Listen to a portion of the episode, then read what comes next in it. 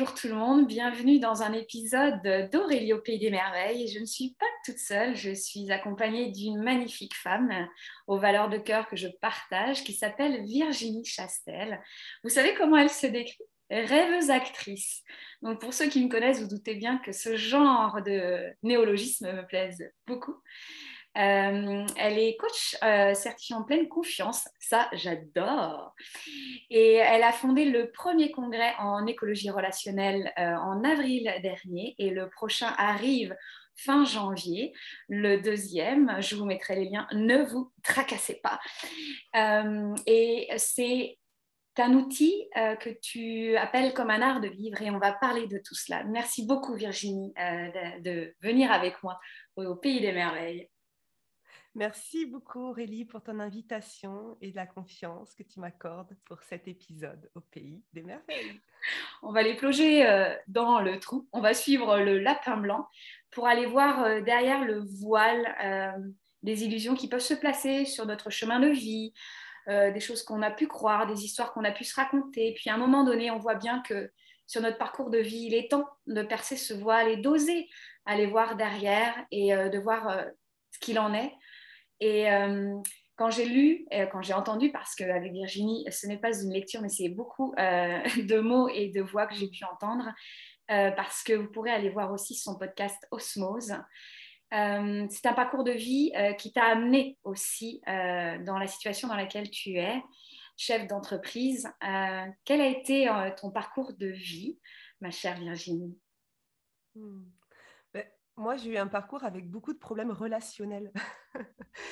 j'ai eu euh, euh, j'ai eu et j'ai encore d'ailleurs avec certaines personnes des, euh, des, une communication, des relations assez difficiles. Donc, ça peut être dans ma famille, ça a été avec certains collègues. Donc, j'ai un passé d'enseignante, professeure des écoles, directrice d'école aussi. Donc, des relations difficiles avec la hiérarchie. J'ai été élue aussi dans ma commune, des relations difficiles avec le maire de, ma commune. Et, et j'ai souvent pensé que le problème venait des autres.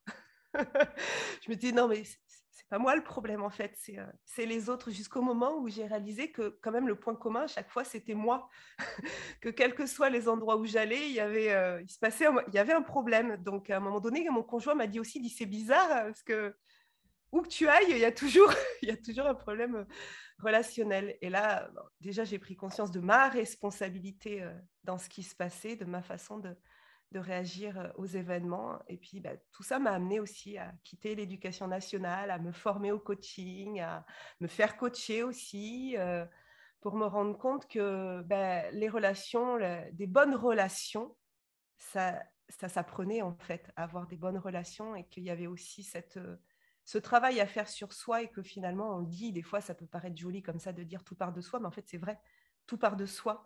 Et qu'on ne peut pas changer les autres, par contre, on peut se changer et en se changeant, on va changer la relation. Et c'est de ça aussi qu'est parti le podcast Osmose, parce que l'osmose, c'est vraiment cette diffusion vers les autres, mais c'est pas pas vouloir diriger les autres, c'est je fais ce que j'ai à faire pour moi, et de fait, ça va changer quelque chose dans la relation. Et ça a été euh, une révélation pour moi, et ensuite l'écologie relationnelle euh, est arrivée. Donc, euh, un parcours avec des problèmes relationnels au départ. Oui, Et finalement, ces problèmes sont comme des, euh, portes de conscience. Derrière ces, troubles, euh, ces instants de, communication irrégulière et chaotique, ça t'a permis de te rendre compte, hey, je suis le dénominateur commun. Et comme je suis le dénominateur commun, c'est à moi d'aller voir l'essence que j'incarne dans cette relation. quoi. Mais c'est une bonne nouvelle en fait euh, quand on, on réalise, c'est une très très bonne nouvelle quand on réalise qu'on est à la, au départ de tout, parce qu'on peut reprendre son pouvoir en fait. C'est-à-dire que quand on passe sa vie à se dire que c'est la faute des autres, on ne peut pas agir sur les autres, on ne peut pas agir sur leurs pensées, on enfin, en tout cas moi je le pense, d'autres pensent le contraire, qu'on peut agir sur les autres, mais je pense vraiment qu'on ne peut pas aller changer, euh, changer les autres. Là, on est dans une perte de pouvoir quand on pense ça, une perte de puissance. Quand on réalise que tout part de nous et qu'en se changeant nous-mêmes, qu'en changeant aussi notre façon de voir les choses, de voir l'autre, on reprend son pouvoir de décision. Mais ça nécessite du courage, de l'humilité, des fois des moments très difficiles, euh, quand on réalise qu'en fait, euh, tout part de nous. Alors au départ, ça peut être très voilà, on peut s'effondrer, se dire euh, oui, mais euh, s'auto-flageller, s'auto, se culpabiliser, se dire qu'on est qu'une, je sais pas si on peut dire merde dans ton podcast. voilà, vraiment de se, mettre plus bas que terre. C'est peut-être, en tout cas pour moi, ça a été un passage nécessaire et salvateur, qui est que quand on touche le fond, après on se dit ok, maintenant je vais regarder les choses en face et qu'est-ce que je peux faire?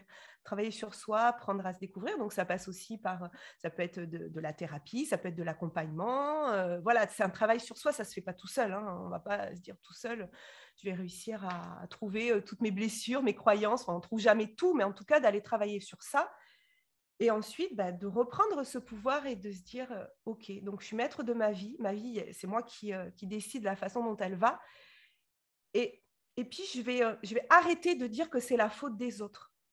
Parce qu'en fait, quand on dit que c'est la faute des autres, ben, on s'empêche d'avancer. Parce que c'est tout, il y, y, aura toujours une autre personne, un événement qui va nous empêcher d'avancer. OK. Mais est-ce que moi, je peux retrouver ma puissance et avoir cette confiance-là? Donc, tu disais que j'étais coach en pleine confiance.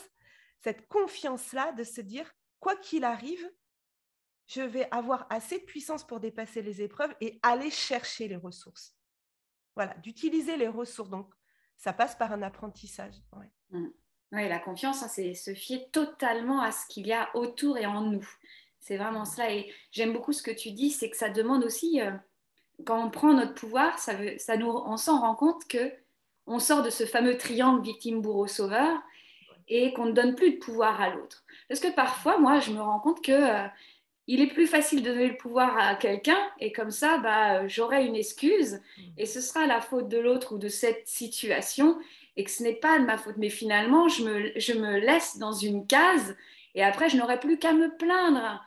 Et, et c'est finalement comme un cercle vicieux et arriver au bout de ma vie, est-ce qu'est-ce que j'aurais créé? Vraiment de ma part mm. C'est ça, c'est-à-dire qu'à un moment donné, il faut dire stop. Quoi. C'est-à-dire, tu parles d'un cercle vicieux, mais si on veut le tourner en cercle vertueux, mécaniquement, il faut qu'il y ait un stop. On ne peut pas repartir dans l'autre sens s'il n'y a pas un stop. Quoi. Donc, à un moment donné, il faut dire stop. J'arrête, j'observe et je prends une décision. Tu disais voilà, que je me définis comme une rêveuse actrice, c'est-à-dire qu'à un moment donné, il y a le rêve, à un moment donné, il y a le passage à l'action. C'est qu'est-ce que je vais faire maintenant? Donc, ça peut être se faire aider, ça peut être s'observer, ça peut... et aussi de se dire, moi, par principe, maintenant, je pose par principe que je rejette plus jamais, mais quand je dis jamais, c'est jamais, jamais, jamais, jamais, la faute sur l'autre. Ça m'arrive de dire, ah oui, et là tout d'un coup, c'est, ok, non, là je fais un stop, là je suis en train de rejeter la faute sur l'autre. Et ça, c'est hyper important, parce que quand on fait ce stop et qu'on dit, je rejette plus la faute sur l'autre, c'est-à-dire qu'on va chercher des solutions. Alors que quand tu rejettes la faute sur l'autre, tu n'es pas en train de chercher des solutions, tu es en train de chercher des excuses. C'est pas du tout la même chose. C'est-à-dire que chercher des excuses, c'est s'enlever son pouvoir d'action. C'est dire, ouais, mais c'est pas de ma faute, c'est pas de ma faute. Ah, mais je suis arrivée en retard.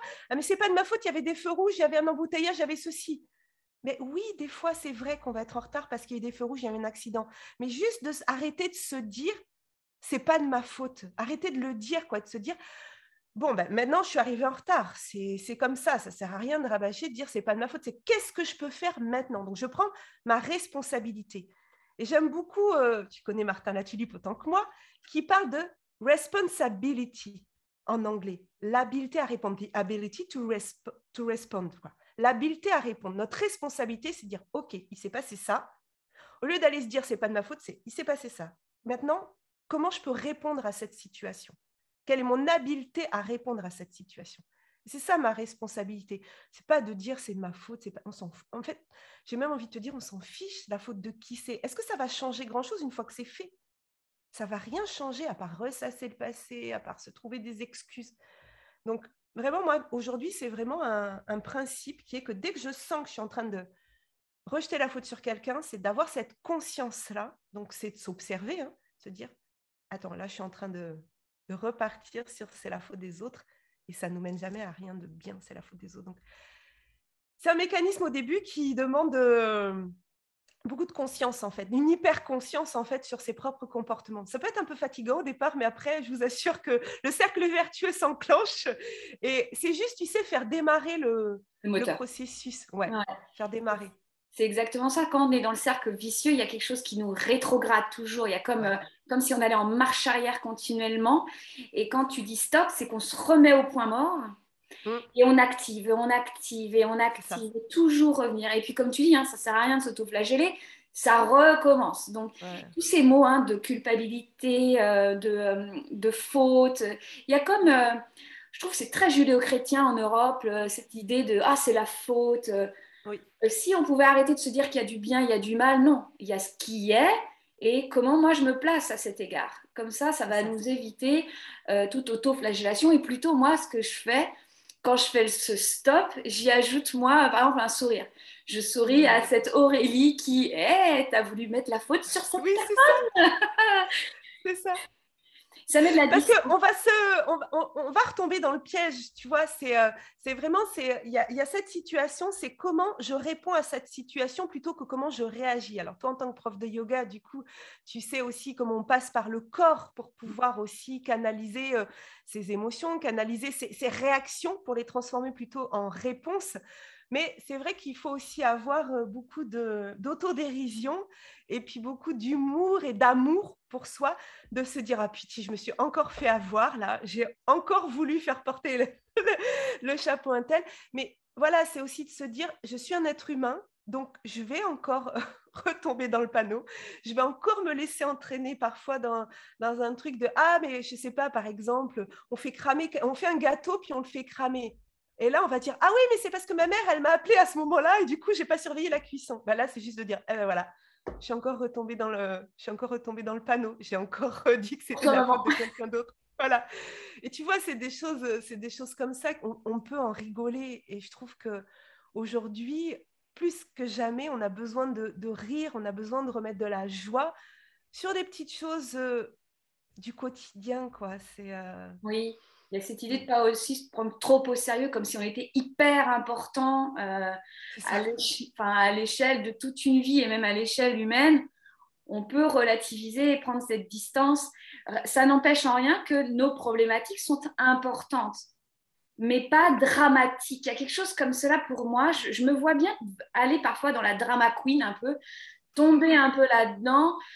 Euh, dans le monde, il y a quand même des choses beaucoup plus importantes, euh, beaucoup plus lourdes. Et j'essaye, je, il y a comme beaucoup de visualisation pour moi de voir est-ce qu'il y a du poids et de remettre où est le. Parce que la gravité en latin, c'est vraiment le poids. Alors, quel poids j'y mets? Et ça me permet aussi d'alléger qu'est-ce que je peux faire maintenant et qu'est-ce que je ne peux pas faire. Et je respire là-dedans. Quoi. Ouais, c'est ça. Moi, souvent, je, j'aime beaucoup parler à chaque fois du rond de ce qui est à l'extérieur de mon rond, c'est ce sur quoi je ne peux pas agir. Donc, je ne dépense pas d'énergie. Moi, je suis, très écologiste en termes de ma propre énergie, même si des fois, euh, j'abuse un peu parce que je me couche des fois très tard. Mais vraiment, c'est de, oui, de, faire attention à son énergie. Ce qui est à l'extérieur du rond, je ne peux, pas agir dessus. Ben, on reprend l'exemple de l'embouteillage, je suis au feu rouge il y a un embouteillage. E, est-ce que je peux agir sur l'embouteillage? Euh, Non, je ne peux pas changer l'embouteillage. Donc, ce n'est pas la peine de s'énerver sur celui de devant. Euh, le pauvre, il est comme nous. quoi. Par contre, ce qu'il y a à l'intérieur de mon rond, c'est ce sur quoi je peux agir. Bah, dans un embouteillage, ça peut être prendre un autre chemin, ça peut être passer du temps avec la personne qui est à côté de nous, ça peut être chanter, ça peut être voilà, profiter de ce temps qui de toute façon semble être perdu, mais est-ce qu'on peut en faire quelque chose de ce temps-là? Moi, c'est vrai qu'avant, dans les... bon, j'habite en région bordelaise, j'habite à la campagne, je ne vais plus trop sur Bordeaux. Mais à l'époque où j'allais plus sur Bordeaux, bah, il y a beaucoup d'embouteillages à Bordeaux. Et des fois, avec mon conjoint, je, je voyais qu'il s'énervait au volant. Ah, mais c'est pas possible. Et, donc, moi, j'essayais de dire Bon, et sinon, euh, si on chantait, si on parlait de ça, si on... Voilà, d'essayer aussi d'impacter sur, euh, sur son environnement, sur les personnes autour de nous, d'essayer de leur montrer aussi, sans vouloir les changer, mais leur montrer qu'il y a une autre façon de voir cette réalité-là.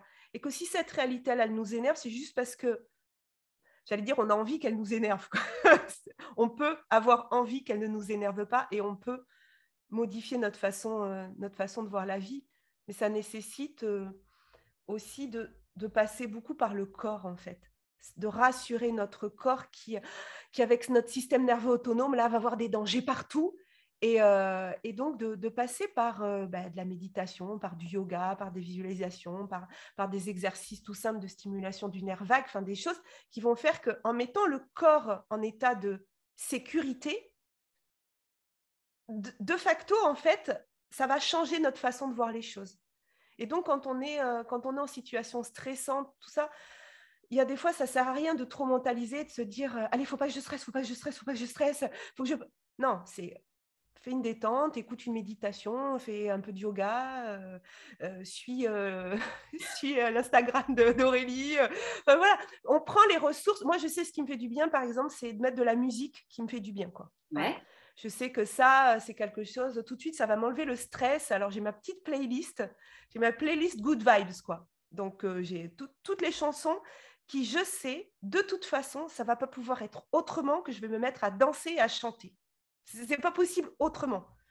Ben, c'est des ressources qui sont importantes à avoir dans son téléphone, que dès que ça va pas bien, euh, hop, une petite musique, ou le matin, si je suis fatiguée dans la salle de bain, je mets le truc. Et tout de suite, je vais, euh, je vais me brosser les dents en bougeant, dansant, chantant. Enfin, brosser les dents, chantant, c'est compliqué. Mais euh, après, le miroir est recouvert. mais du coup, ça fait rire. Du coup, tu vois, s'il y a des choses, c'est-à-dire trouver le moyen de rire, trouver le moyen de stimuler euh, notre corps pour l'apaiser plutôt que d'essayer. Tu sais, on a beaucoup, il y a eu beaucoup de coachs qui parlaient du mindset. Il faut changer ton mindset, il faut que tu sois fort, il faut que tu sois combatif, il faut que tu ça marche chez certaines personnes. Mais pourquoi chez d'autres, ça ne marche pas en fait? Ben, C'est juste parce qu'ils ont un corps qui n'est pas dans un état sécure. Leur corps est euh, constamment en alerte, euh, et après euh, déclenche des maladies, déclenche...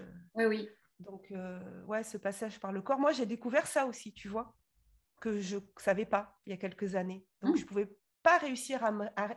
J'arrivais pas à réguler mon mental parce que mon corps, sans... je ne m'en rendais pas compte, mais il était en état de ouais, de stress euh, constant, mais je voulais pas me l'avouer. Mm. Et c'est parfois difficile hein, de voir le stress chronique parce que c'est une habitude. Ouais.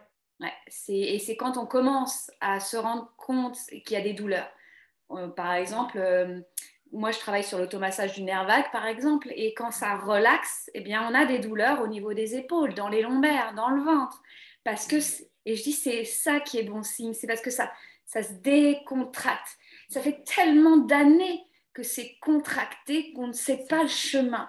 Et c'est important de prendre le temps et, de, et d'être présent à cela. Et ce retour au corps, c'est le retour au présent. C'est le retour finalement à ce que tu dis dans le stop. C'est le retour dans le bassin. C'est le retour à ce qui se passe maintenant et dans notre responsabilité, dans notre rond. Ouais, c'est ça. Mais ce changement, tu vois, euh, on en parlait tout à l'heure, juste avant, c'est qu'il n'y a, a, pas de changement sans prise de conscience, mais cette prise de conscience, elle passe par la connaissance. On est euh, enseignantes toutes les deux, enfin, même si moi, j'exerce plus, euh, je pense que quand on est prof, on est prof toute sa vie, parce qu'il y a quelque chose qui nous anime de, de transmettre une connaissance. Mais pourquoi on aime transmettre une connaissance? Parce que ça amène à une prise de conscience, et cette prise de conscience amène au changement. Mais c'est vraiment, voilà, il n'y a pas de changement sans prise de conscience, il n'y a pas de prise de conscience sans connaissance. Si on n'a pas ce que tu viens de dire sur le nerf vague, sur tout ça, si tu peux pas prendre conscience de l'impact que ton nerf vague a sur ton corps, sur ta vie, si tu n'as pas la connaissance. Donc, c'est notre rôle à nous, je trouve, en tant, que, en tant qu'enseignante, en tant que voilà, diffuseur de connaissances, d'apporter cet éclairage et de, de vulgariser aussi, de traduire aussi ces connaissances pour le, pour le tout public et de l'amener aussi avec des exercices qui sont simples, en fait. C'est, mais juste, il faut les connaître. La connaissance, c'est le pouvoir. Et c'est, et c'est là où on peut reprendre la totale responsabilité de son être. C'est ça. Parce qu'on connaît le chemin. Parce qu'on essaye. Parce que euh, ce que je dis souvent, c'est aussi d'aller voir des personnes, comme tu dis, hein, parfois on a, on a, souvent besoin d'être accompagné. Moi, je suis encore accompagnée, ça fait partie du chemin de l'épanouissement, de l'expansion, de, euh, du développement. De toute manière, on est des êtres humains, on est amené à évoluer tout le temps. Donc accrochez-vous, c'est parti. Hein. Donc, euh, et puis quand on a mis le doigt dedans, ça, on ne peut pas retourner en arrière. Et c'est aussi de raisonner avec des êtres dans, qui sont dans ces valeurs de cœur pour vous. Ou quand vous allez écouter ce podcast, quand vous allez lire, quand vous allez voir ces personnes, vous dites ah ça me parle direct c'est même au-delà de, des mots et de la construction et des images, c'est que ça résonne en vous.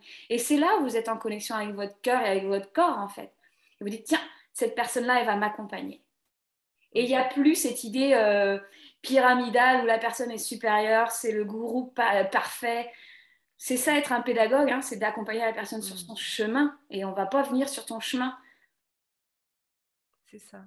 Non, c'est vraiment de ces déconnexions de cœur à cœur et c'est, comme tu disais, euh, on n'est même pas dans le mental. Il y a quelque chose d'une vibration, d'une énergie qui fait qu'on se sent appelé par certaines personnes. Et est-ce que, voilà, quand on écoute quelqu'un, quand on écoute un podcast, quand on regarde une... Est-ce que ça nous fait du bien Déjà, se poser cette question, c'est quand j'écoute cette personne, euh, quelle que soit la personne, dans la situation aussi qu'on vit, c'est quand j'écoute une personne, est-ce que je sens au fond de moi que ça résonne en moi ou est-ce qu'il y a quelque chose qui, qui coince physiquement, je parle, parce que le mental euh, peut se laisser euh, vite perturber, mais est-ce que, voilà, au niveau du corps, est-ce qu'on sent qu'on est en confiance? Mais le problème qu'il y a, c'est que le mental, a, ça fait des années, des années et des années qu'on est conditionné à tout concentrer sur notre mental et qu'on oublie les messages du corps. Mais tu parlais tout à l'heure de, je ne sais plus si c'était toi ou moi, de maladie, mais les maladies, c'est aussi des messages que nous envoie le corps. Et euh, moi, j'ai appris aussi à écouter ça. J'ai appris à écouter quand mes oreilles me font mal quand je travaille trop, mes oreilles euh, se mettent à me faire mal parce que je n'écoute pas. Donc, euh, j'ai eu ça justement quand j'ai créé le premier podcast où je travaillais énormément, énormément, énormément. Et puis, parce que j'avais ce stress de la reprise aussi dans l'éducation nationale quand je suis revenue pour un an. J'ai passé tous les examens de santé, des euh, scanners, je ne sais plus trop, radio, enfin, je ne sais plus tout ce qui a été fait. Il n'y avait rien physiologiquement. Et là, j'ai compris, ben, j'ai dit, ok, donc je vais aller chercher en fait qu'est-ce que ça m'envoie comme message. Et là, j'ai compris, mais maintenant, ce sont aussi des... Ces douleurs-là sont mes amis.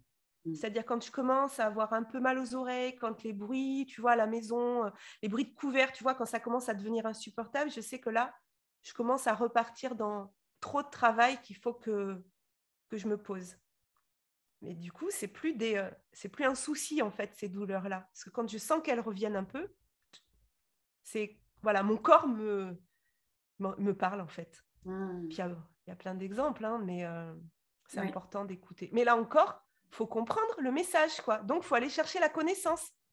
C'est qu'est-ce que ça voulait dire, ces douleurs?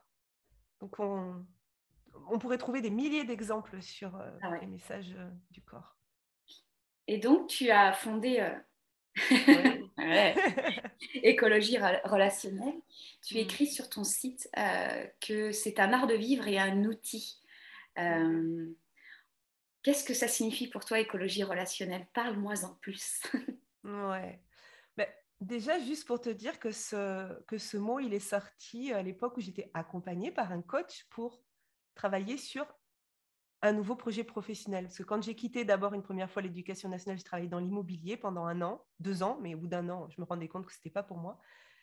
Et je me suis dit, il va falloir que je trouve un autre projet. Donc, je me suis fait accompagner par un, par un coach. Et, euh, au cours d'une méditation, euh, je disais, voilà, moi, je voudrais créer euh, un sommet en ligne. Enfin, je ne savais pas trop. Je voudrais créer quelque chose où il y ait plein de gens qui viennent nous partager des connaissances que moi, je n'ai pas. mais je voudrais être comme un chef d'orchestre. Et là, je dis, mais en fait ouais, ça serait comme quelque chose, l'écologie de la relation, je lui dis. Bon, j'ai commencé à en parler un peu dans des, euh, dans des cercles un peu fermés, euh, à l'Académie Zéro Limite. Et là, tous les gens me disaient, ah oui, écologie de la relation, donc tu vas parler des relations de couple. Et là, j'étais là, bah non, je ne veux pas parler des relations de couple. Enfin, peut-être, oui, mais, mais, pas que ça, quoi. Et là, je me dis, OK, quand je dis de la relation, les gens, ils entendent la relation de couple. Donc, j'ai dit, OK, donc c'est écologie relationnelle. Donc déjà, ce terme est venu, pour moi, c'était vraiment le fait d'harmoniser ces relations, d'apprendre à communiquer, parce que moi, j'avais travaillé là-dessus aussi. Donc, c'était euh, j'ai appris après que Jacques Salomé utilisait aussi le terme d'écologie relationnelle, mais je ne le savais pas. Et quand je l'ai appris, j'étais, j'étais, tu sais, ça m'a bloqué en fait. J'ai dit, ah, ah mince, donc je ne peux pas faire un congrès de l'écologie relationnelle. Et j'étais rassurée aussi par des coachs et des mentors qui m'ont dit, mais peu importe que ce terme il ait déjà été utilisé, tu vas le mettre à ta saveur, à ta couleur. Et effectivement, quand euh, Jacques Salomé parle d'écologie relationnelle, il parle beaucoup des relations interpersonnelles. Mais pour moi, c'était vraiment autre chose. Enfin, ce n'était pas que ça, en fait. Pour moi, l'écologie relationnelle, c'est vraiment d'apprendre à être en relation avec les autres, oui, mais avec nous-mêmes et avec le monde. Donc, c'était vraiment dans sa globalité. Comment on peut apprendre à communiquer, à être bien? Donc, après, dans l'écologie relationnelle, chacun va y mettre les outils qu'il veut. peut y mettre du yoga, il peut mettre de la communication non violente, il peut y mettre les quatre accords Toltec, il peut y mettre comment communiquer dans son couple avec ses enfants, comment écouter les messages de son corps. En fait, on pourrait y mettre toute la vie, en fait. C'est-à-dire que pour moi, l'écologie relationnelle, c'est c'est la vie, en fait. C'est tout simplement une vie épanouie, en harmonie avec nous-mêmes, les autres et le monde. Ça ne veut pas dire que c'est le monde des bisounours. Ça veut juste dire que on va aller chercher dans ce que j'appelle l'écologie relationnelle, les outils qui nous sont utiles à nous au moment de notre vie Donc peut-être deux ans après, ça sera autre chose. Et là, je me suis dit, ben, je vais créer des congrès sur l'écologie relationnelle où il y aura des thèmes différents. Donc l'année dernière, le premier, ben, c'était vraiment la thématique harmonisons nos relations. Donc là, c'était euh, le congrès de base, celui qui pose le socle, comment on harmonise nos relations.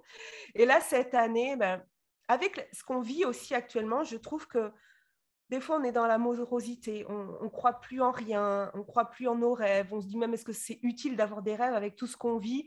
Est-ce que ça peut pas paraître un peu euh, illusoire et puis superflu de rêver? Ben, Je pense vraiment le contraire. Non, je pense qu'on est vraiment dans une période où, au contraire, c'est hyper important de rêver.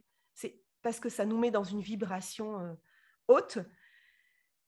Et j'ai avancé aussi la date, puisque l'année dernière, c'était au mois d'avril, on l'a mis fin janvier, parce que je me suis dit début janvier, on est tous les ans avec des bonnes résolutions que généralement, la fin janvier, on a déjà oublié. Je dis, bah, fin janvier, on va mettre un, coup de, un coup de boost, un coup de rappel, d'accompagner les gens à se dire, hé, Hello, hello les gens là, vous avez des rêves? Non, mais on va pas les mettre au placard, quoi. On va pas les enfermer au grenier ou à la cave, tout ça. Non, non, on va les faire ressortir, puis on va faire en sorte de vous donner des outils, de vous donner une façon de, de, de voir votre vie, de voir vos rêves, peut-être un autre éclairage que ce que vous imaginiez, pour vous accompagner euh, dans, dans, ce processus. Donc vraiment, ouais, c'est euh, c'est quelque chose qui, qui, me tient à cœur. Euh, de... En tant qu'enseignante, je faisais ça avec une trentaine d'élèves tous les ans. Ben là, j'espère faire ça avec des milliers de personnes tous les ans. Donc je suis vraiment dans... Ouais, dans... J'ai gardé la même mission que j'avais quand j'étais en classe, sauf que là, c'est à une autre, une autre échelle. Oui, j'aime beaucoup ton image de chef d'orchestre. C'est le chef d'orchestre, il laisse l'instrumentiste faire son magnifique solo et le public euh, résonne avec tel ou tel instrument. Et c'est vraiment ça, euh, ce sommet, ce congrès. Et c'est comme ça que je le perçois, même la manière dont graphiquement tu, tu le mets. Il y a vraiment cette idée, euh, il y a de la douceur, mais il y a aussi beaucoup de place à celui qui écoute le, le, congrès. Tu vois, il y a ces instrumentistes que tu, que tu invites viennent faire vibrer la corde de chacun qui viennent écouter et, euh, ils ont, et on, on, a tous notre place. Ce n'est pas euh, écouter ma belle parole et c'est ça la vérité. C'est vraiment euh, venez et c'est accès à la connaissance parce que tu vas chercher des experts en un domaine qui permet de faire résonner une note précise. Et c'est intéressant pour après chacun, nous, quand on écoute. je trouve ça très intéressant. moi, mon travail, c'est vraiment aussi de faire le lien entre les, différentes conférences, de faire le lien entre les... C'est, L'année dernière, j'étais la seule à interviewer, puisque j'étais toute seule cette année, je suis en partenariat avec deux Québécoises, donc on s'est partagé aussi, mais on fait vraiment le lien entre les différentes interviews, entre les différentes entrevues, différents apports. il y a même des fois des, choses qui vont aller euh, dans un autre angle, peut-être même un angle opposé. Par exemple, j'ai une intervenante euh, qui va nous dire, mais en fait, est-ce qu'on a vraiment besoin de rêver? Est-ce qu'on est obligé de rêver pour, euh, pour réaliser des grandes choses dans la vie? Parce que quand je lui en ai parlé, elle me dit, mais moi, elle me fait, euh, tu sais, ouais, ton sujet, euh, c'est chouette, mais elle me dit, en fait, moi, j'avais pas de rêve, en fait. Je ne crois pas qu'on ait besoin d'avoir des rêves pour réussir. Je ne sais pas trop dans quel angle je pourrais partir. Ben, je dis, ben, justement, dans celui-là. C'est justement dans celui-là qu'on va y aller. Je n'essaie pas de partir dans un angle pour répondre à ce que tu imagines être ma demande, parce que ma demande, c'est c'est pas que tu rentres dans un moule, en fait, c'est que moi, je t'ai choisi toi parce que euh, c'est Sonia Chardonnins qui a créé la journée de l'Odave à Genève. Euh, je lui dis, mais si je t'ai choisi toi, c'est parce que j'ai une connexion avec toi et que j'ai envie que tu viennes nous apporter ta, ta parole. Mais je dis, mais au contraire, justement. Et donc, son intervention, ça, elle va être en live. Donc, je ne peux pas vous dire ce qu'on va se dire parce que ça va être en live. C'est, et si on prenait la vie comme elle vient, quoi? C'est voilà. Et, et, si on arrêtait de se poser des questions sur est-ce qu'il faut avoir des rêves ou pas? Et puis on a d'autres intervenants qui vont nous, dire bah, que oui, c'est important d'avoir des rêves, parce que si on n'a pas de. Donc, l'idée, moi, ce que j'aime, c'est justement, c'est de lutter contre cette division, lutter contre je suis dans un clan ou je suis dans un autre. Non, c'est avec chacun dans son unité, son unicité, chacun dans son authenticité, justement, on fait une unité, quoi. On fait une unité de on a des valeurs communes, on n'a pas tous le même point de vue, mais c'est ça qui fait la, la, beauté du monde, la beauté de la vie. Donc pour moi, ces congrès-là, ils, ils, sont à l'image de la vie que je souhaite avoir.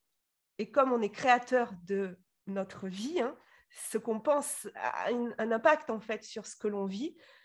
Bien, en fait, ces congrès, pour moi, c'est. Euh, j'en ai des frissons de te le dire parce que ces congrès, c'est vraiment l'image de comment moi je veux voir ma vie. Et ceux qui participeront, ceux qui sont conférenciers ou ceux qui vont assister, bah, c'est aussi des gens qui... Euh, je sais que ça... On ne va pas toucher euh, tout le monde, il y a des gens que ça ne les intéressera pas et c'est aussi OK parce qu'il y a d'autres choses sur la toile ou ailleurs qui vont les intéresser. Mais, euh, tu parlais de la place qu'on donne dans ces congrès. Moi, c'est vrai que l'année dernière, on a aussi donné, et ça sera encore plus cette année, on a donné beaucoup de place aux gens qui assistaient. Par des euh, lives, par des zooms, on a échangé où les gens ont ouvert leur micro. Euh, on avait fait l'année dernière un, live d'ouverture et les gens étaient juste dans le chat de Facebook. Puis ils nous ont dit, mais nous, on, aurait aimé être sur Zoom avec vous parce qu'il y avait la moitié des conférenciers. On aurait aimé pouvoir échanger avec vous. Je dis, OK, d'accord. Et eh bien, le live de clôture, vous allez venir donc, j'ai changé la façon de gérer. En, plein congrès, j'ai dit bah, le live de clôture, les 100 premiers, parce que j'avais que 100 places sur, euh, sur le Zoom, et on était 90 à peu près. Je dis vous allez pouvoir venir, on va vous voir et vous allez pouvoir ouvrir vos micros. Et donc, cette année, ce qu'on va faire, c'est qu'au milieu du congrès, donc le mercredi soir, on va faire un moment, il n'y aura pas de live ce jour-là, il y aura trois conférences préenregistrées, mais il n'y aura pas d'entrevue en live. Donc, on a modifié aussi euh, l'organisation du congrès. On va faire une soirée rencontre entre participants. Euh, on sera cinq intervenants, donc Julie, Manon, moi, plus deux personnes surprises. Et on va partager à un moment donné euh, le Zoom en cinq salles où les gens vont pouvoir venir euh, une soirée festive, réseautage. Et ça, c'est. je sais qu'on m'a dit l'année dernière que c'était aussi le petit plus du congrès, c'était la place qu'on donnait, qu'on donnait aux participants, ce qui ce qui se voit pas. Dans... En tout cas, moi, j'ai pas vu d'autres congrès qui, euh, qui faisaient ça. Et c'est vraiment. Euh, ça rend, tu vois, on passe du congrès euh, virtuel à un congrès réel. Tu vois, c'est mm. C'est ça que je trouve intéressant. Et c'est totalement en lien avec, tu vois, écologie relationnelle. Mm. C'est totalement cohérent. Donc, ça va être magnifique. Il y aura combien d'intervenants? Alors écoute, on a, euh, on a 25 conférenciers, plus un invité euh, d'honneur, notre cher euh, Martin Latulipe. invité d'honneur parce que lui ne va pas intervenir au cours du congrès sur une conférence, mais il va intervenir sur le coffret VIP où là, pouvoir, il nous offre deux, deux, fois 60 minutes de connexion avec lui en petit groupe de 20 minutes. Donc là, c'est une offre exceptionnelle qu'il nous fait, mais c'est tout à, voilà, c'est aligné avec ce qu'il est, sa générosité du give, voilà. Il euh, faut savoir qu'aucun des conférenciers ne sont rémunérés pour, euh, pour venir participer. Donc, c'est tous, euh, ils donnent de leur temps, ils donnent de leur, de leur savoir et, vraiment, voilà, ça c'est aussi tout, tout à leur honneur. Donc, on a 25 conférenciers, autant de Québécois que de, que de Français et on va avoir des interventions. Euh, enfin, déjà, tout ce qu'on a enregistré là, c'est déjà magnifique avec Virginie Delalande, la première avocate euh, sourde qui vient venir nous parler du pouvoir de la différence. Julien Perron, qui est assez connu dans le monde de, l'enseignement, de l'éducation, euh, qui est créateur du festival L'école de la vie, du congrès Innovation en éducation, voilà, qui va venir nous parler aussi du lien entre les rêves et le bonheur. Euh, enfin voilà, on en a 25, je ne vais pas tous, euh, tous les citer, je cite deux Français. Euh. Après, ta, ta communauté aussi au Québec, donc on va avoir de, hum, Alors, on a tellement de monde que là, du coup, je ne sais pas lesquels choisir. En fait, quand j'en parle, c'est soit j'en cite aucun, soit je les cite tous, parce que j'ai tellement peur de les... de les, vexer. Allez voir, sur, allez voir sur le site, parce que je... Sinon, je vais me dire, ah mince, t'en as cité. Ils vont venir sur toi. Mais Virginie, tu ne veux pas parler de moi? Mon Dieu. Oui, c'est ça. Là, là, tu vois, ça vient chercher euh, mon besoin d'être aimée et de me dire, de me dire non, je peux pas, je peux pas en citer certains et pas d'autres. Donc, vous m'excusez, vous irez voir sur le site. et puis, comme ils sont tellement curieux dans ma communauté, oui, au contraire, qui voient tout. C'est ça. Et euh, je lisais euh, le pourquoi de ce passage de changement de vie professionnelle. Tu, tu, avais écrit un texte très très beau en lien avec euh, ton beau-frère et en lien avec le rêve. Est-ce que tu peux nous en dire plus si ce n'est oui. trop personnel? Oui, bien sûr. Non, bah non, puisque je l'ai écrit, donc j'ai mis du temps à en parler. J'avais déjà décidé quand j'étais rentrée dans l'éducation nationale que je ne ferais pas ce métier toute ma vie. Euh, ça, je le savais, je ne me voyais pas à 60 ans. Moi, j'étais enseignante principalement en maternelle. Donc, je savais, mais je pensais que je serais formatrice dans l'éducation nationale. Bon, j'ai vite compris qu'en fait, je n'étais pas très en accord avec les valeurs. je pourrais pas devenir formatrice parce que j'allais trop souffrir de devoir former euh, les gens avec euh, une idéologie qui n'était pas la mienne. Bon, passons. Et euh, j'avais décidé que quand mon fils rentrerait au collège, j'envisagerais, puisqu'il serait plus autonome, j'envisagerais de, de, faire un autre métier. Mon fils est rentré au collège cette année. Donc, du coup, ça s'est fait avant. Pourquoi ça s'est fait avant? Il y a eu une année décisive, en fait, c'est l'année 2016. C'est euh, une année, euh, l'année de mes 39 ans, donc juste avant mes 40 ans. Il y a beaucoup de choses qui se passent souvent aux 40 ans. Et l'année 2016, j'ai frisé le burn-out, euh, j'ai vécu des, choses très, très difficiles au sein de l'école euh, dans laquelle j'étais. Alors pendant très longtemps, c'est pareil, j'ai dit que j'avais un devoir de réserve et que je ne pouvais pas en parler. Donc je pense que c'est la première fois que je vais le dire publiquement parce que, étant donné que j'ai eu ma rupture conventionnelle fin août, mais j'ai été euh, accusée par ma hiérarchie d'harceler une ATSEM. et donc, je me suis retrouvée vraiment à terre j'ai pas compris à ce moment-là ce qui se passait. Euh, ma façon de travailler ne plaisait pas. J'avais une pédagogie d'inspiration Montessori, je dis bien d'inspiration. Hein. J'étais dans les clous au niveau des programmes, mais ça ne plaisait pas à ma directrice d'école, ça ne plaisait pas à mon inspecteur, ça ne plaisait pas voilà, au maire de la commune. Mais comme j'étais dans l'école de la commune aussi, vu que j'avais démissionné juste avant, euh, bon, donc tout s'est mêlé en fait. Il y a eu des, choses personnelles qui se sont mêlées aux professionnels et donc j'ai fini par me retrouver accusée euh, d'harceler une ATSEM, euh, juste que c'était une jeune ATSEM qui n'avait pas envie de travailler et que je, on m'avait demandé de la former, donc je la formais. Mais après, tout a été, tout a été déformé. J'ai demandé une enquête, j'ai demandé d'être inspectée, on m'a refusé l'enquête, on m'a refusé euh, l'inspection. Enfin, si on est venu m'inspecter 15 euh, jours avant les vacances alors que je quittais l'éducation nationale, mais j'avais demandé mon inspection depuis le mois de novembre, hein, donc euh, ça a mis plus de six mois à arriver. Et on m'a dit, pas besoin d'enquête. Mon inspecteur m'a dit, il n'y a pas besoin de faire une enquête, Madame Chastel. Vous connaissant, nous vous savons très bien capable de faire ce que vous, ce pourquoi vous êtes accusé. Je dis, ok, d'accord. Je lui dis, donc ça, c'est, ça, c'est, c'est un, j'étais estomaquée en fait, estomaquée qu'on me refuse une enquête, estomaquée euh, ma demande d'inspection. Les parents avaient écrit à l'inspection pour me défendre parce que j'étais en arrêt maladie deux fois une semaine, hein, donc j'ai pas trop abusé du, euh, de l'arrêt maladie hein, pour le burn-out euh, qui je voyais venir deux fois une semaine. Là, c'était mon corps hein, qui me tenait plus, mes jambes ne me tenaient plus.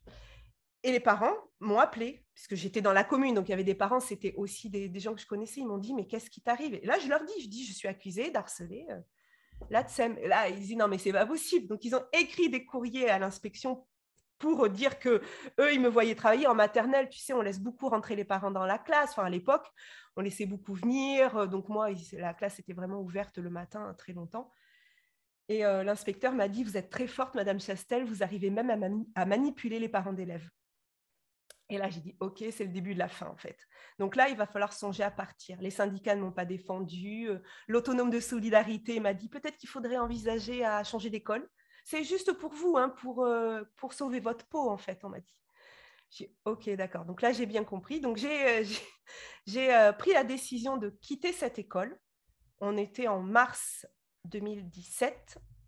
En avril 2017, mon beau-frère, Patrick, 53 ans, rentre à l'hôpital pour un, on ne sait pas pourquoi, et en trois mois, il part d'un cancer foudroyant.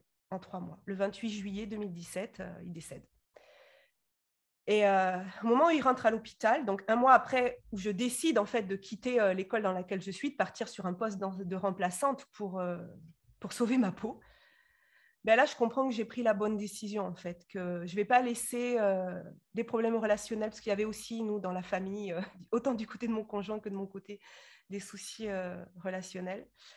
Et je dis, OK, j'ai pris la bonne décision. Il ne faut pas que je laisse ni des relations, ni un boulot me détruire, en fait. Quoi. Parce que c'est ce qui est en train, de se passer. À cette époque-là, je voyais une psychologue qui me disait mais là, il va falloir que vous réagissiez parce que vous allez finir par vous déclencher un cancer, elle m'avait dit. Et un mois après, euh, mon beau-frère qui... Euh, et là, si tu veux, c'est le choc, en fait. Là, c'est le choc.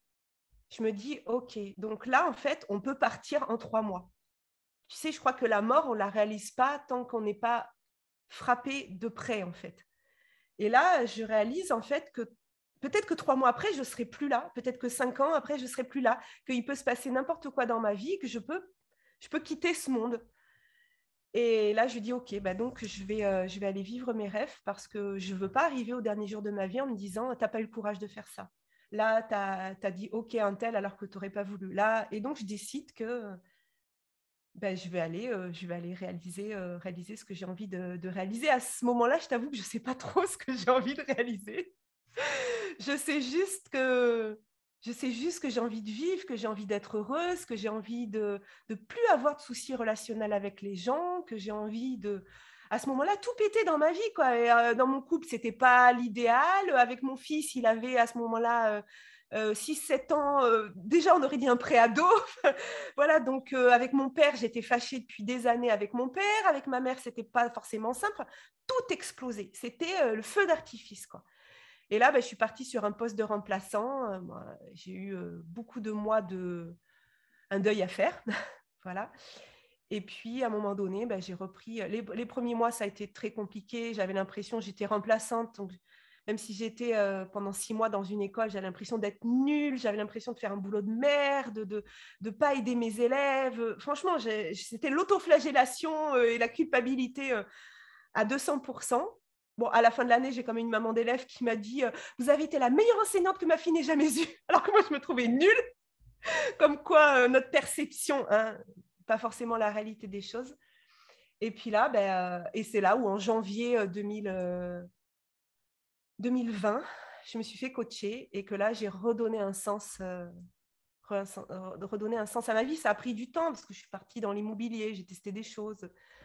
Et, là, je me suis dit, OK, ben, c'est quoi mes rêves? Et ben, mes rêves, c'est arrivé à ça, le congrès d'écologie relationnelle. Mais ouais, euh, il y a des fois dans la vie, il y a des, euh, y a des chocs, en fait. Il se passe des, euh, des, choses très brutales. Nous, on a revécu un deuxième choc parce que mon conjoint a perdu une sœur, là, le mois dernier aussi, cancer foudroyant.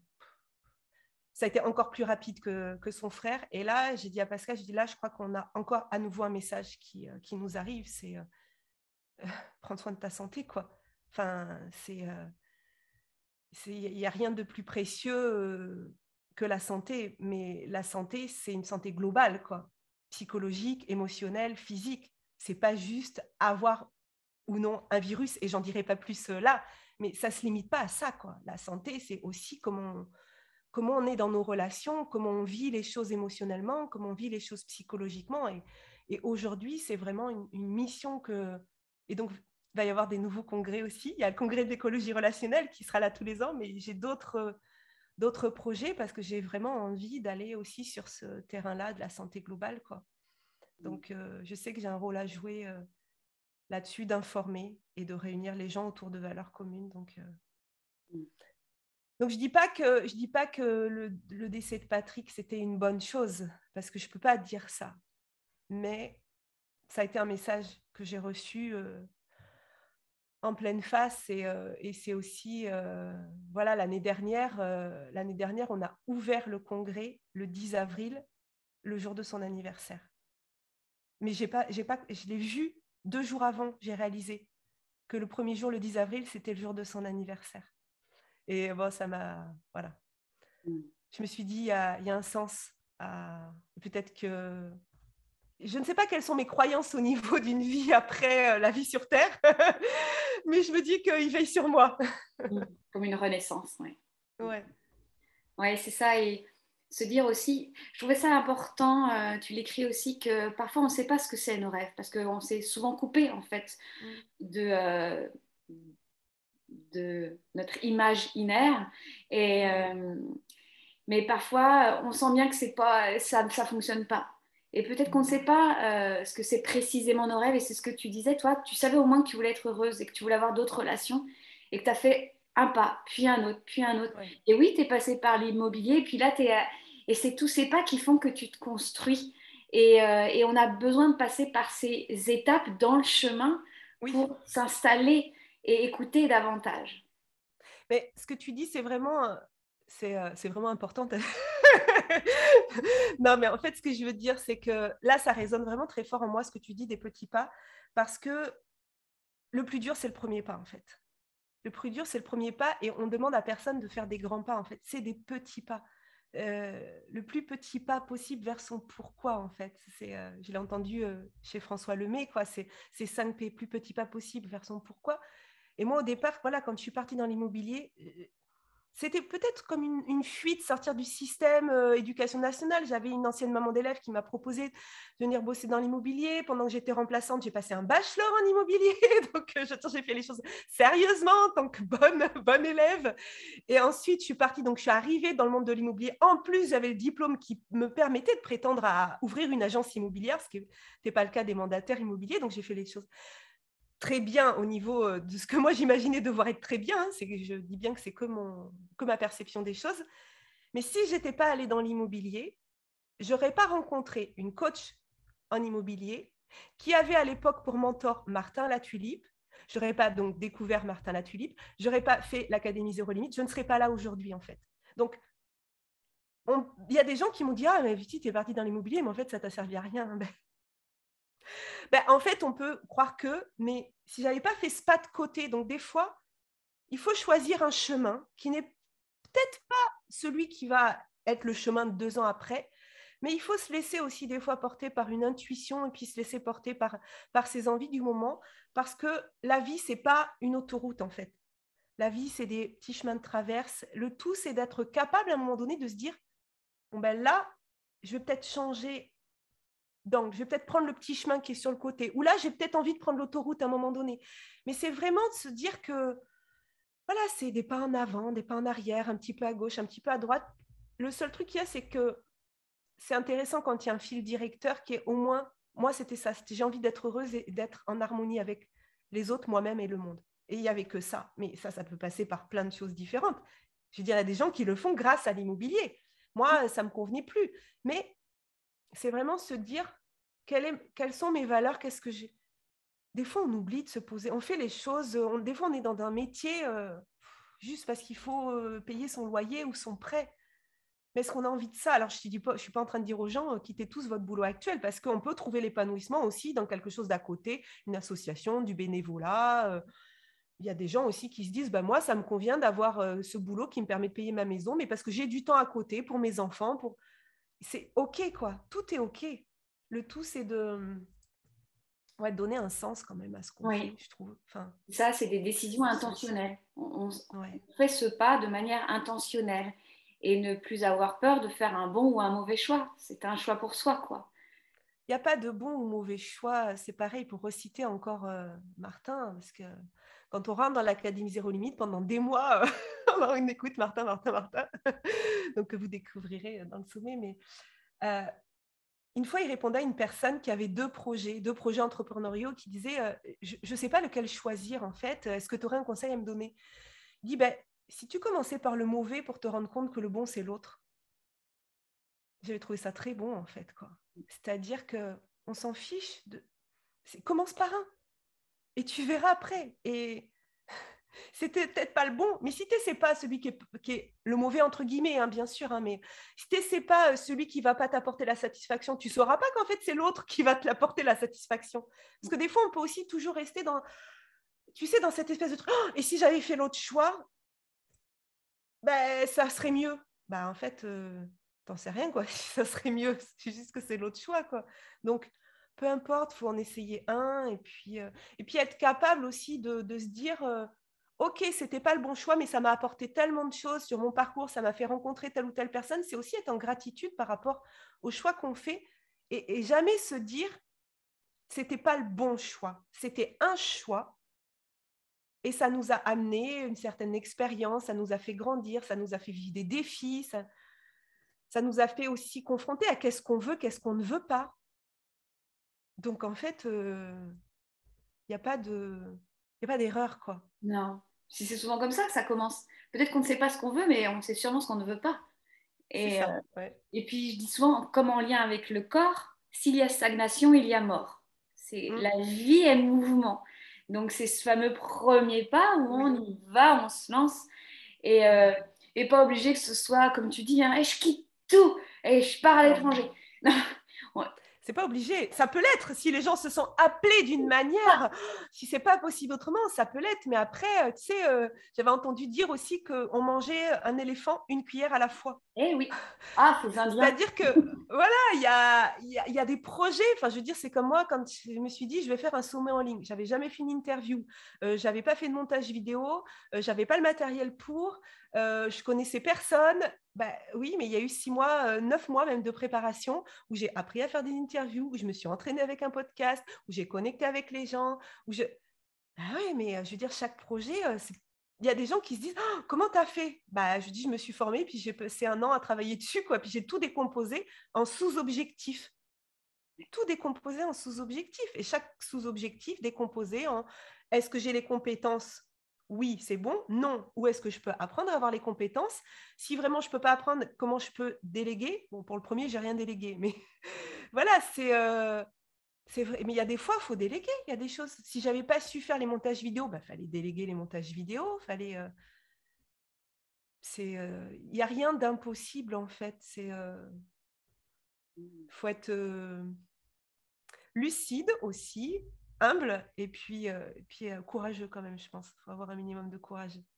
Aujourd'hui, on, aujourd'hui, je trouve que des fois, on se laisse trop entraîner dans la paresse, mais même des fois la paresse intellectuelle. Quoi. Je trouve que des fois, euh, on a l'impression que c'est compliqué de réfléchir, c'est compliqué de se poser des questions. On préfère ne pas se poser de questions. Moi, je ne suis pas quelqu'un, tu vois, qui, par exemple, sportivement, va aller faire des défis sportifs. J'ai des amis qui, euh, voilà, vont aller faire des choses. Moi, c'est pas trop mon truc. Je suis pas. Euh, j'aime bien faire de la marche nordique, tu vois, des trucs du yoga, du pilates, des trucs plutôt euh, qui, moi, me demandent pas quelque chose de, de, tu vois, un, je monte pas dans les tours, en fait, quoi, physiquement.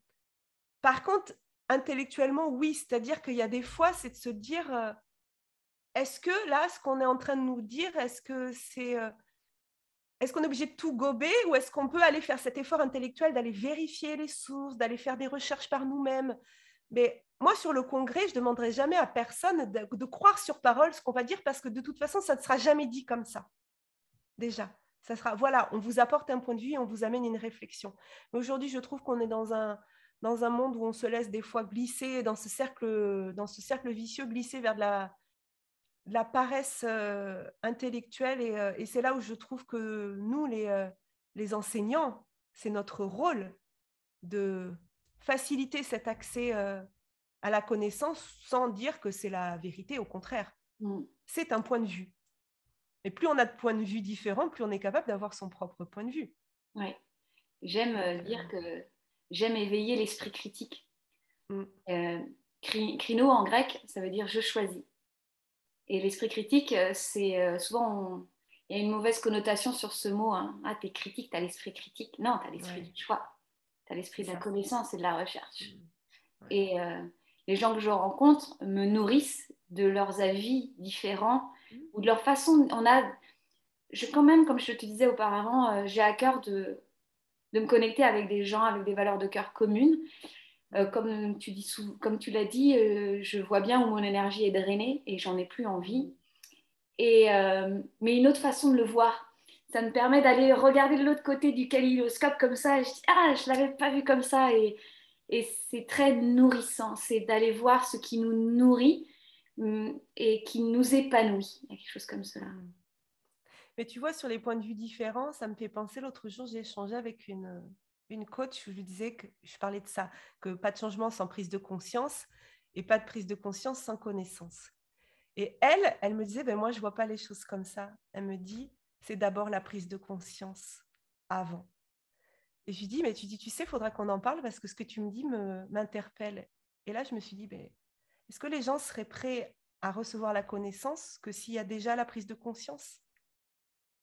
Tu vois? Je crois qu'aujourd'hui, on est là-dedans, quoi. C'est-à-dire qu'il y a des fois, on peut transmettre de la connaissance, mais si les gens ne sont pas prêts, s'ils n'ont pas fait cette prise de conscience que il y a cette connaissance-là, est-ce que c'est pas vain? Donc, tu vois, donc, mm. donc il y a aussi cette inversion des choses. Et est-ce qu'il ne faudrait pas avoir commencé à changer pour être prêt à cette prise de conscience et, recevoir cette connaissance? Donc, finalement, tout se mêle et il n'y aurait plus vraiment d'ordre des choses. C'est juste quelque chose de global, comme quand on parle de santé globale ou de santé voilà, holistique, c'est que il y a la santé physique, émotionnelle, psychologique.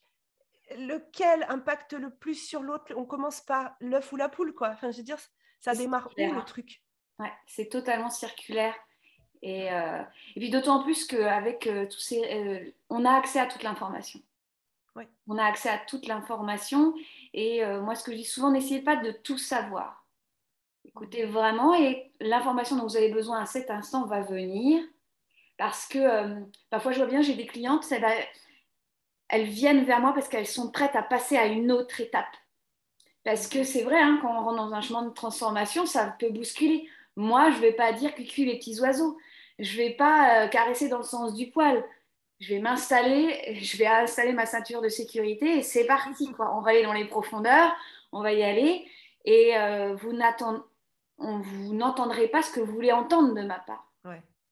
Et, euh, et c'est ça, et je trouve ça très intéressant, connaissance et conscience, et, euh, et, de se placer là où on est, toujours dans notre instant présent, et de voir ce qui résonne. Hmm. D'avoir conscience, confiance. Enfin, tu vois, souvent, j'ai mélange parce qu'il y a la pleine conscience, la pleine confiance. Donc, j'ai ma langue qui. c'est un peu mêlé les deux, il hein, faut avoir les deux. Mais c'est d'avoir cette confiance aussi que ce qui se passe dans nos vies, si vous écoutez ce podcast à ce moment-là, c'est que c'était à ce moment-là que euh, vous aviez besoin ou envie, ou je ne sais pas, mais qui pouvait résonner en vous. Puis vous entendrez des choses, peut-être en les réécoutant deux mois après, ça ne sera pas les mêmes choses. Mais c'est de faire confiance aussi, parce que des fois, on est. Euh, enfin, je ne sais pas si tu es comme moi, mais des fois, on est un peu boulimique de connaissances. Quoi. On a envie de. On se dit, ah oui, je voudrais savoir ça. Oui, mais à un moment donné, c'est. Faut intégrer voilà, c'est déjà faut intégrer parce qu'effectivement, si tu apprends mais que tu n'intègres pas, si tu as les connaissances mais que derrière il n'y a pas les actions, euh, ça ne sert à rien. C'est pour ça mmh. qu'il faut être rêveur-acteur, pas juste rêveur, parce que sinon on, est dans de la fuite hein, si on est juste en train de rêver. Mais c'est euh, aussi de faire confiance que de toute façon, on n'apprendra jamais tout. On n'en a pas besoin. C'est euh, ce qui nous arrive aujourd'hui, c'est ce dont on a besoin pour notre chemin de vie et puis, et puis d'avancer et puis de rester, rester ouvert Mm. au discours euh, différent du nôtre. C'est ça qui est le plus important, je pense. Oh, je suis trop contente. Aussi. on pourrait rester des heures. Hein. On pourrait rester des oui, heures. Oui, j'ai pas regardé à quelle heure on a commencé, donc je te laisse gérer. Tu es maître du temps. Ah, j'adore. Je suis le maître du temps. Euh, ça va bientôt sonner. Et je pense que si euh, celles et ceux qui écoutent, vous avez à cœur qu'on continue cette conversation, dites-le nous. Euh, et si vous avez des questions pour Virginie, dites-le nous.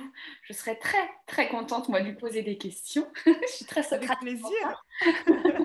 dites-le nous. Et est-ce que tu aurais un dernier mot euh, pour moi et pour euh, le Pays des Merveilles? Hmm. ben, Je pense que c'est vraiment, on parlait tout à l'heure de, de, de, ce, de ce qui draine notre énergie, c'est-à-dire qu'avant d'aller essayer de de faire des merveilles avant d'aller essayer de changer le monde, avant d'aller essayer de, faire des choses. C'est déjà de, faire son ménage, en fait. Alors, ce n'est pas très glamour, hein, ce que je vais dire, mais c'est déjà d'aller, avant d'essayer de gagner de l'énergie, déjà d'aller essayer de ne pas en perdre. Donc, des fois, on se rend compte qu'il y a des relations qui, euh, quand on appelle une amie, quand on va chez une amie, on ressort encore plus mal donc peut-être que d'abord, ce qui compte, je ne dis pas qu'il faut couper les ponts définitivement, mais d'abord, ce qui va compter, c'est de, remettre les compteurs à zéro, quoi. C'est-à-dire d'être en voilà, euh, niveau zéro, c'est-à-dire de supprimer de son environnement un maximum de choses qui nous drainent en énergie. Parce que vous allez voir, ça va être beaucoup plus facile ensuite d'aller rajouter des couches. Parce que des fois, on rajoute des choses qui nous font du bien, mais on garde des choses qui nous font du mal. Et du coup, on ne comprend pas parce qu'on se dit, oh, pourtant, je fais du yoga, pourtant, je vais dans la forêt, pourtant, je mange correctement, pourtant, et, et je suis toujours mal. Ben ouais, c'est juste parce que vous n'avez pas supprimé tout ce qui vous rend mal. Mais si déjà vous supprimez tout ce qui vous rend mal, vous arrêtez d'écouter les informations anxiogènes, vous arrêtez de voir, euh, d'écouter euh, votre mère qui est constamment en train de vous dire non mais tu te rends compte, tu vas pas quitter l'éducation nationale, un métier c'est cure. Euh, arrêtez d'écouter les gens comme ça. Moi à un moment donné, j'ai commencé par couper les ondes de tout ce qui m'apportait des ondes négatives. Et après, vous verrez qu'en plus, quand vous allez remonter en énergie, toutes ces ondes négatives, vous allez pouvoir les gérer d'une façon Enfin, ça va couler sur vous comme ça va couler sur les plumes du canard. Mais au départ, on est trop perméable à ça. Donc, c'est vraiment ça, c'est ça la pleine confiance. C'est d'abord de retrouver un état de sécurité avant d'aller se remettre euh, en, confrontation, entre guillemets, avec, euh, avec les choses qui, euh, qui sont difficiles. Donc, c'est d'abord mettre, vous savez, dans l'avion, hein, d'abord, on met le masque à oxygène sur soi. Et, et ça, c'est important. Donc, c'est vraiment le message que j'ai envie de transmettre. C'est d'abord d'enlever tous ces de couper les liens avec les casseurs de rêves. Voilà, pour parler du rêve. Et ensuite, on va pouvoir aller réaliser les rêves. Et puis, je vous donne rendez-vous le 22 janvier pour l'ouverture du congrès. Et ouais, je vous mettrai tous les liens pour euh, accéder aux informations et à aller euh, connecter avec Virginie. Dites-lui, dites-nous euh, ce que vous avez ressenti, quel mot a résonné pour vous, quelles actions vous avez mises en place. Et on sera ravis de, connecter avec vous. C'est. Mm le virtuel est vraiment pour la connexion réelle. Merci beaucoup Virginie. Merci à toi, merci pour ta confiance. Et merci à tous d'avoir écouté. À bientôt.